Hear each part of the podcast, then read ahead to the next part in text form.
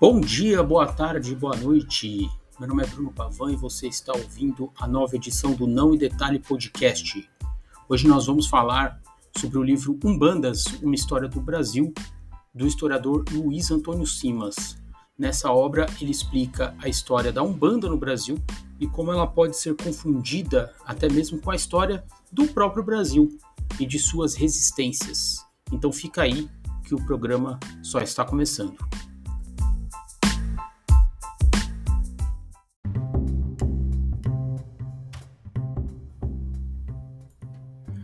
Vamos falar um pouco quem é o Luiz Antônio Simas. O Simas é um pensador brasileiro que eu recomendo que todos conheçam. Ele é um historiador das frestas, como ele mesmo gosta de dizer. Ele conta a história das pedrinhas pequenas, das ruas né, do Brasil. Ao invés da história zona oficial do Brasil, que é importante conhecer, mas é importante também ter um lado crítico. Né?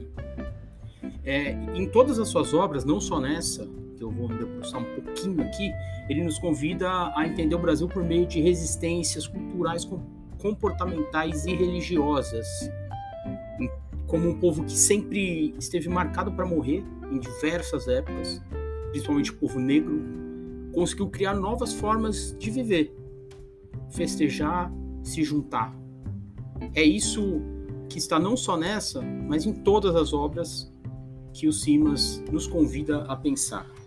Ele tem uma, um livro sobre festas populares, um livro sobre santos populares, um livro sobre o Maracanã, então um livro sobre o Mauro Shampoo, que é um jogador do, do Ibis, que é o pior time do mundo. Então ele sempre está de olho nessa na história com esse olhar é, um pouco mais tam, também é um, mais é, é, é contra contra, contra a corrente contra a corrente principal do pensamento, né? E aí de resistências eu digo não das principais resistências do Brasil, das revoltas do Brasil que foram muitas, mas resistências nesse sentido, né? é, resistências é, na vivência em, em si, na, na, na reunião e, e principalmente na resistência de viver.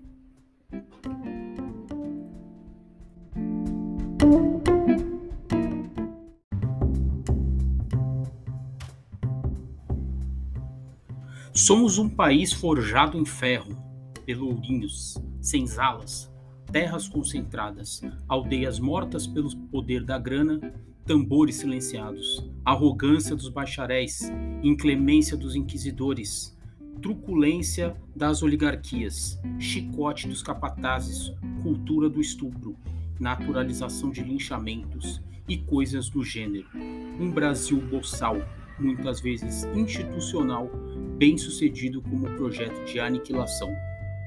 Acontece que no meio de tudo isso, e ao mesmo tempo, produzimos formas originais de inventar a vida, onde a miúde só a morte poderia triunfar. Uma brasilidade forjada nas miudezas de nossa gente, alumbrada pela subversão dos couros percutidos, capaz de transformar a chibata do feitor em baqueta, que faz o atabaque chamar o mundo. Produtor incessante de vida no arrepiado das horas, nas tecnologias do despacho, na encruza e na alteridade de fala. Língua do Congo, canto nagô, baque virado de virada de caboclo estremecendo a aldeia. Macumba. Mas o que seria, afinal, a macumba? Umbanda é macumba? Esse aqui é o texto que eu acabei de ler é o texto que está na contracapa desse livro e que explica muito bem é, o, o que, que é o livro, o que, que é a visão do Simas de contar, a opção dele de fazer essa escolha dessas histórias pequenas é, para contar a história do Brasil, de uma brasilidade, de uma construção de uma brasilidade. Ele já disse numa entrevista até dada a mim uma vez, para um site que eu trabalhava, que ele odeia o Brasil, mas adora a brasilidade. Odeia o Brasil no sentido de desse projeto, né, dos poderosos, desse projeto de morte, de violência, e adora a brasilidade e que o Brasil a, brasilidade nessa construção que vem de baixo do povo, dos atabaques, é, do samba, da religião, do futebol, enfim. Ele também disse que o Brasil é um. Ele, ele precisa dar errado urgentemente. Ao contrário do que a gente fala, que o Brasil tem tudo para dar certo e tudo mais. Ele acredita que o Brasil, dentro desse projeto, que vem desde 1500, né, ele precisa dar errado finalmente para que a gente possa colocar outra coisa no lugar.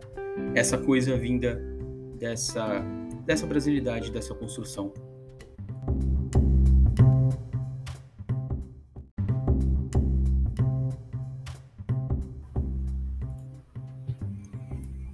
Um ponto que o livro levanta muito bem é como a, a, Umbanda sempre foi essa mistura entre a religião católica e as religiões de matriz africana. Como o Simas é, coloca mesmo na, na contracapa, a pergunta se a Umbanda é macumba ou não é. E no livro, em todo momento, ele levanta essa polêmica, ele tenta, ele tenta responder mas mais levantando é, mais questões e, e, e, informações, o que, no, no, no, meu modo de ver, fica ainda mais interessante do que ele colocar uma, né, uma, uma simples opinião dele aqui. É, essa mistura ela fazia com que a Umbanda fosse vista com desconfiança dos dois lados, tanto entre católicos quanto pelo candomblé.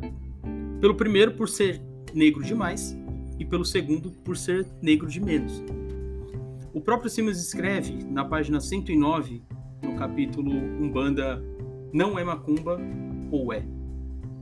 Diz o Simas: Levando esse embrólio para o campo da Umbanda, teremos cada vez mais um debate que, dentre várias nuances, acaba se desdobrando nas disputas pelo imaginário do culto e nas criações de tradições que disputarão as versões sobre as suas origens. De um lado, teremos o crescimento de uma Umbanda que se reivindicará como cristã e brasileira, a Umbanda autorreferenciada como branca. A nosso ver, um típico exemplo do discurso da mestiçagem como processo de inclusão subalterna, inserida ao mesmo tempo na busca por legitimidade institucional em uma conjuntura bastante específica. Do outro, uma concepção de umbanda afro-brasileira que buscará ressaltar a identidade afrodiaspórica do culto. O exemplo mais contundente nessa linha é a corrente do Homolocô, que tem como nome de destaque o Tatá Tancredo da Silva Pinto.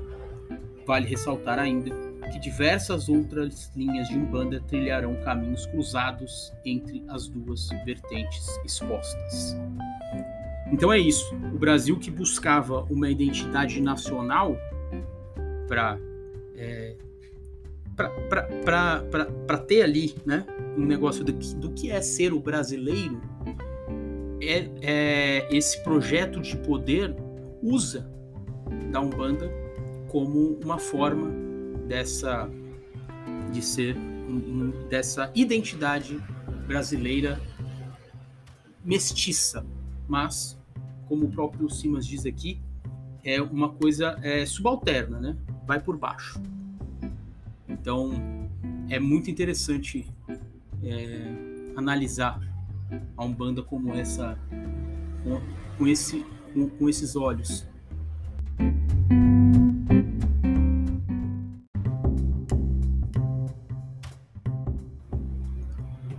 Eu não vou mais me alongar tanto com sobre esse livro, porque eu indico para vocês comprarem ele, não só ele, como todos os livros do Luiz Antônio Simas. Umbandas, uma história do Brasil, foi publicado pela Civilização Brasileira.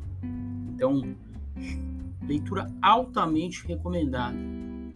Mas o que eu queria é, dizer nesse final é sobre como a história da Umbanda tem muito a ver com outras histórias desse tipo de construção de brasilidade que é o samba e o futebol. E isso fica mostrado, as coisas que eles têm em comum fica muito clara, né? Como que ele como que essas questões elas perpassam a construção da identidade brasileira. Há, há, há muita coisa em comum para a gente ignorar. Né? O samba também foi uma, uma mistura de ritmos, né? Difícil saber de onde, de onde veio, né? Para onde vai mas é de um ritmo da, né, das cordas, do lundu e dos tambores africanos, mas que também só foi aceito pela sociedade, é, pela alta sociedade, quando naquele episódio onde os Sete Batutas, banda que o Xinguinha fazia parte, foram para Paris. Isso já era uma coisa de choro, né? Era uma questão, é, já, já era algo ali que tinha flautas, tinha alguns componentes europeus nessa música. E quando eles foram para Paris, eles fizeram sucesso por lá, e aí sim eles passam por um. O samba passa por um processo de branqueamento e é aceito nos salões elite daquela época. Para entender melhor isso, eu indico outro livro que é A História do Samba do Lira Neto, publicado pela Companhia das Letras. O futebol é a mesma coisa. É o esporte de elite que chega no mundo inteiro pelo, pelos ingleses. Aqui no Brasil não foi diferente.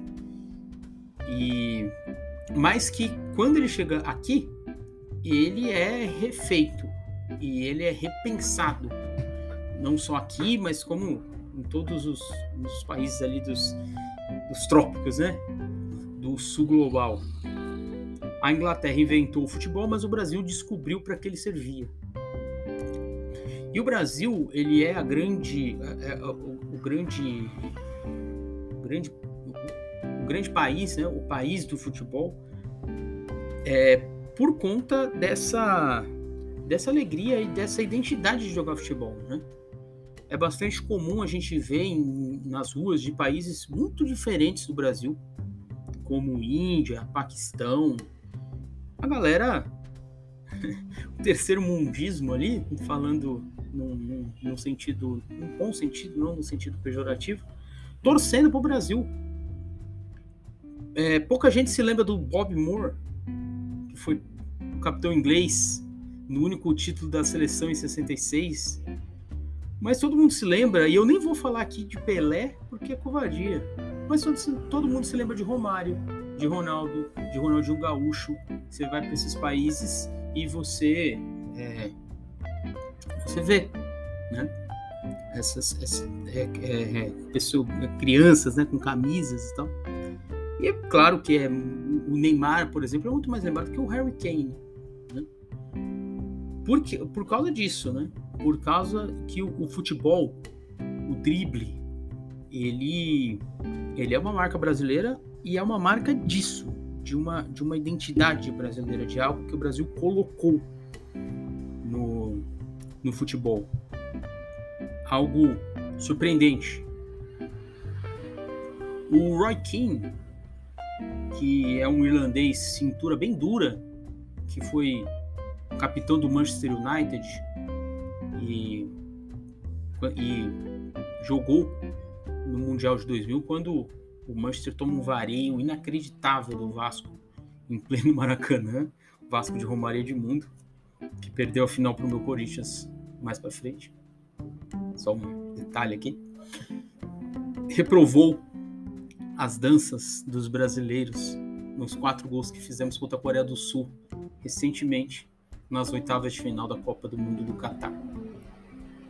E eu vou encerrar esse episódio com outro trecho do livro do Simas, de como o corpo que dança, que festeja, que dribla, que se diverte, que vive, por si só, forma muito da nossa identidade e incomoda demais os europeus.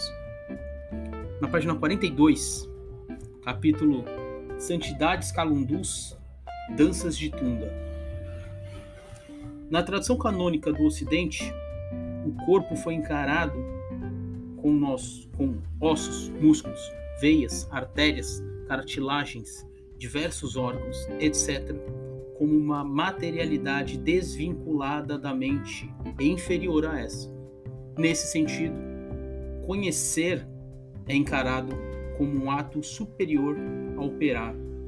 Contemplar e compreender o mundo é superior a agir sobre ele. eu não quero puxar um, uma sardinha pro lado do Marx aqui, mas a tese 11 de Marx vai nesse sentido, né? Para quem acusa o Marx de ser eurocêntrico.